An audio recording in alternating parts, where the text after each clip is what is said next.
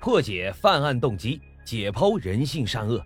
欢迎收听老白茶馆，我是主播莫不白。好了，那我们言归正传，开始讲今天的案子。咱们今天讲的这个案子发生在二零二零年，我也是一直在关注和跟进这起案件。在这起案件里面，不断透露出来的细节让人细思极恐。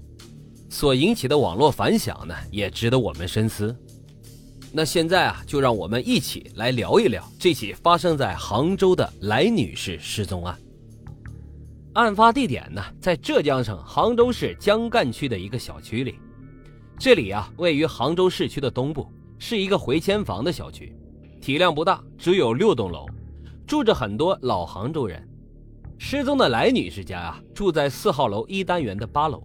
房屋的面积还不到六十平，里面住着来女士和丈夫以及女儿一家三口人。从七月十八号开始，小区里面就随处可见来女士家人张贴的寻人启事，内容呢是这样的：来桂英，女，五十三岁，身高一米五八，体型不胖不瘦，精神正常，于七月五号凌晨星期天的一点到六点从家中走失。走失时能够确定身穿咖啡色吊带睡衣和一双黑色的鞋子，未带任何的证件和手机。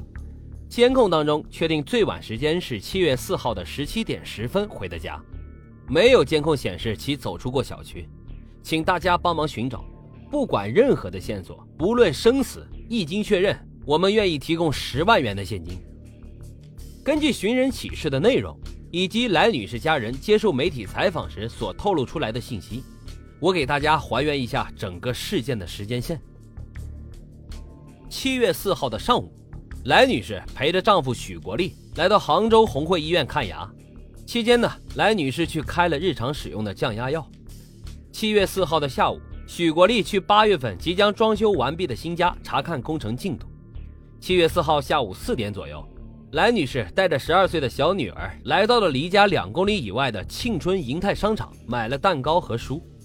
七月四号下午五点零三分，电梯监控显示，来女士和女儿进入了四号楼一单元的电梯，两个人有说有笑，并无异常，在自家所在的八楼下了电梯。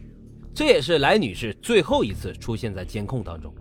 七月四号晚上十点左右，吃过晚饭和蛋糕，辅导完女儿的功课。一家人洗漱完毕，上床休息。来女士和丈夫睡在了主卧的大床上，女儿睡在了次卧房间。七月五号凌晨零点三十分，许国立起床上厕所。根据他的描述啊，这个时候来女士还在床上。七月五号早上五点三十分许，许国立称醒来之后就发现妻子不见了。七月五号的中午和晚上，来女士都没有回家吃饭。电话也联系不上，所以啊，家人就报警了。七月六号白天，来女士工作的事务所给许国立打电话，询问来女士为何没有上班。七月六号晚上，许国立带着大女儿、小女儿一起来到了四季青派出所，再次报案，要求查看小区的监控。警方正式立案。那么，来女士到底去了哪儿了呢？小区里啊，一共有内部监控九十六个，外围监控有近千个。四个出入口都装有监控，人如果是走出小区大门的话，是一定会被监控拍到的。而来女士所住的四号楼也装有三个监控，所以她要走出楼的话，也应该是能够被监控拍到的。立案之后啊，警方和来女士的家人花了三天三夜的时间，反复查看了七个监控的录像视频，用来女士外甥的话说啊，都快把监控给看烂了。